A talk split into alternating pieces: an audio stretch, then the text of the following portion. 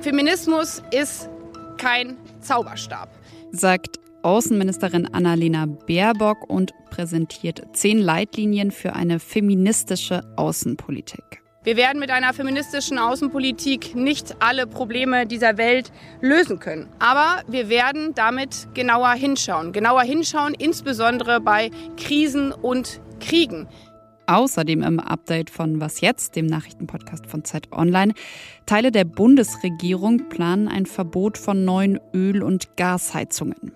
Und Dänemark schafft einen Feiertag ab. Es ist Mittwoch, der 1. März. Ich bin Konstanze Keins und der Redaktionsschluss für diesen Podcast, wie immer, 16 Uhr. Werbung.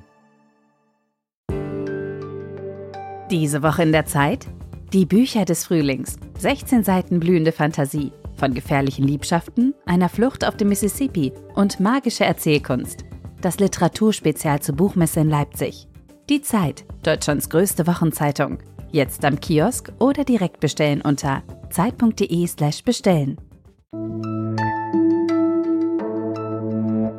Erst haben Außenministerin Annalena Baerbock von den Grünen und die SPD-Entwicklungsministerin Svenja Schulze heute dem Kabinett ihre Leitlinien für eine feministische Außen- und Entwicklungspolitik vorgelegt. Naja, und danach traten sie vor die Presse. Vielleicht muss ich einige enttäuschen. Wir rufen ja heute nicht eine Revolution aus, sondern wir tun eine Selbstverständlichkeit, dass wir auch in der Außen- und in der Entwicklungspolitik dafür sorgen, dass wir mit unserer Politik alle Menschen erreichen. Die deutsche Außenpolitik soll feministisch sein, soll zum Beispiel stärker auf die Rechte von Frauen und Mädchen achten. Aber was bisher nicht so richtig klar war, ist, was das denn konkret bedeutet. Heute hat Annalena Baerbock nun offiziell zehn Leitlinien für eine feministische Außenpolitik vorgestellt und meine Kollegin Alice Boda, die hat sie sich genauer angeschaut, die zehn Leitlinien. Hallo Alice, hi. Hallo Konstanze. Warum denn ausgerechnet jetzt diese Leitlinien und was steht drin? Du, ganz ehrlich, weil sie jetzt fertig geworden sind. Das ist ein Anspruch, der im Koalitionsvertrag äh, festgehalten worden ist, dass Deutschland sich eine feministische Außenpolitik geben will. Und ein Jahr lang wurden diese Leitlinien jetzt ausgearbeitet. Schauen wir doch mal genauer rein sozusagen. Was, was sind so die Hauptpunkte? Zum einen geht es um Veränderungen im Auswärtigen Amt selbst. Da gibt es nämlich eine Menge zu tun. Es gibt äh, nach wie vor eher weniger Frauen in Führungspositionen. Andere natürlich ziehen auf die Politik ab. Und die sind sehr unterschiedlich, die Leitlinien. Da ist beispielsweise davon die Rede, dass, dass man die Perspektiven von Frauen und von marginalisierten Gruppen in die weltweite Arbeit integrieren will, weil man davon überzeugt ist, dass das wichtig ist für die Nachhaltigkeit von Frieden und Sicherheit. Oder eben, wie man künftig humanitäre Hilfe ausgeben will. Nämlich, die soll, Achtung, gendersensibel sein. Das ist natürlich jetzt erstmal erklärungsbedürftig. Ich wollte gerade fragen, was heißt das denn konkret? Denn immerhin sollen ja ca. 5 Milliarden Euro äh, gendersensibel ausgegeben werden. Gendersensibel bedeutet in dem Fall, so wurde es uns erklärt, dass Frauen andere Bedürfnisse haben als Männer. Ein ganz konkretes Beispiel, es ist Krieg, Menschen flüchten und Frauen brauchen Hygieneartikel, Männer brauchen anderes. Frauen brauchen Windeln, weil sie meistens mit den Kindern flüchten. Und wenn sie kleine Kinder dabei haben, dann müssen sie auch diese versorgen können. Das ist ein ganz kleines Beispiel, das zeigt, dass es irgendwie nicht nur Gequatsche ist, sondern durchaus wirklich Relevantes adressiert und vielleicht unter dem Wort gendersensibel sehr abstrakt macht. Jetzt hast du schöne, sehr konkrete Beispiele genannt. Gleichzeitig kommen mir aber auch Fragen wie, kann es überhaupt feministische Außenpolitik sein, wenn Baerbock zwar den Frauen im Iran zum Beispiel immer wieder ihre Solidarität erklärt, aber die Revolutionsgarden eben trotzdem weiter nicht als Terrororganisation geächtet werden. Oder eben auch so Fragen wie, ist feministische Außenpolitik damit vereinbar, Gas aus Katar zu beziehen, wo Frauen einen männlichen Vormund brauchen? Ja, ich glaube, das schmerzhafteste Beispiel ist tatsächlich Iran. Da hat sich die Außenministerin Baerbock ziemlich zurückgehalten am Anfang. Insofern kann man sich schon fragen, was sollen solche Leitlinien, wenn sie sogleich von der Realpolitik überrollt werden? Ich habe das Gefühl, dass das Auswärtige Amt da selbst ein bisschen sich sehr bescheiden gibt und zurückrudert, dass man sagt, hey, das bedeutet nicht, dass wir alles neu machen, neu denken müssen. Das bedeutet nicht, dass wir unsere Beziehungen zu ganz vielen Ländern abbrechen, sondern es formuliert eher einen Anspruch. Trotzdem würde ich mich nicht sofort mit so einer krassen Kritik darauf einschießt und sagen, ja, sofort zum Scheitern verurteilt. Es ist schon etwas ganz Außergewöhnliches, so etwas im Auswärtigen Amt zu verabschieden, einer Behörde, die wirklich eher konservativ ist. Und ich bin wirklich sehr gespannt, wie es das Auswärtige Amt im Innern, aber eben auch die Politik und die Projekte des Auswärtigen Amtes in Zukunft verändern wird. Und einen Text zum Thema haben wir Ihnen in die Show Notes dieser Folge gelegt. An dich vielen, vielen Dank, Alice.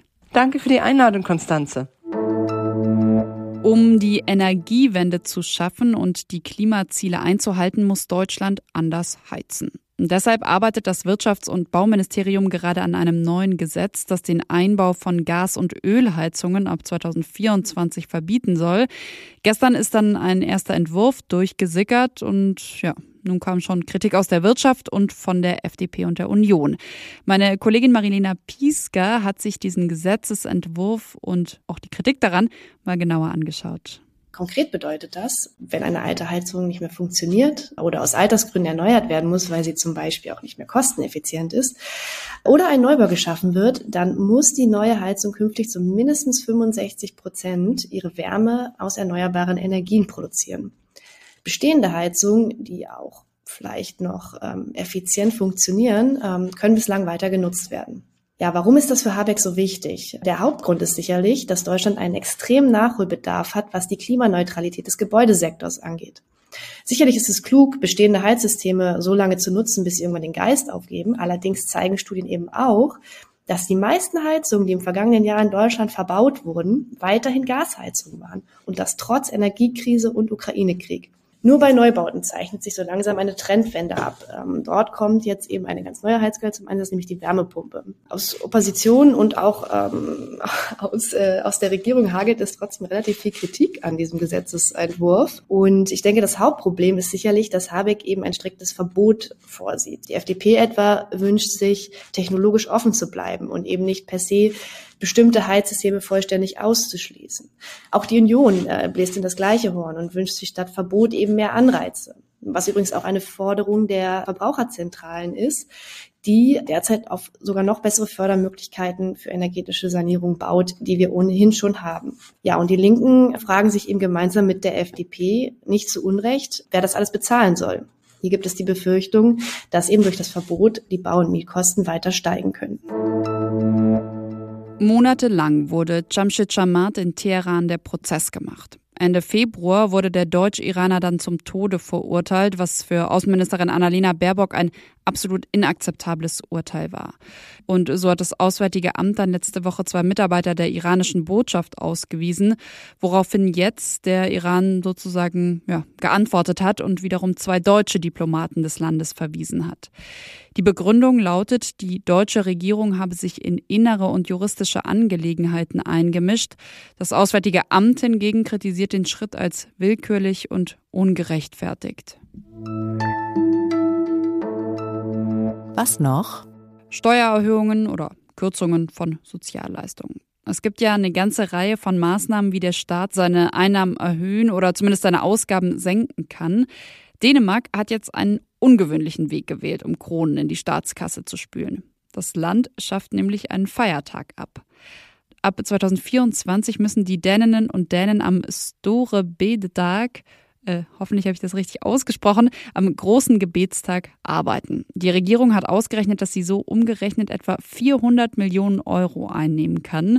Mit dem Geld soll das Militär finanziert werden. Konkret geht es dabei um das 2-Prozent-Ziel der NATO, denn bis 2030 will Dänemark mindestens 2 Prozent seines Bruttoinlandsprodukts für die Verteidigung ausgeben. Ja, und vor dem Hintergrund des Kriegs in der Ukraine sei das eben besonders notwendig, heißt es von der dänischen Regierung. Das war's von mir, Konstanze Keins, und mit dieser Folge von Was jetzt? Morgen früh geht es hier dann um einen Maulwurf. Meine Kollegin Azadi Peschman spricht über einen BND-Oberst, der Staatsgeheimnisse an Russland verraten haben soll. Und wie immer können Sie uns schreiben, Kritik oder heute am Welttag des Kompliments gerne auch viele nette Worte an wasjetzt.zeit.de. Tschüss, schönen Nachmittag.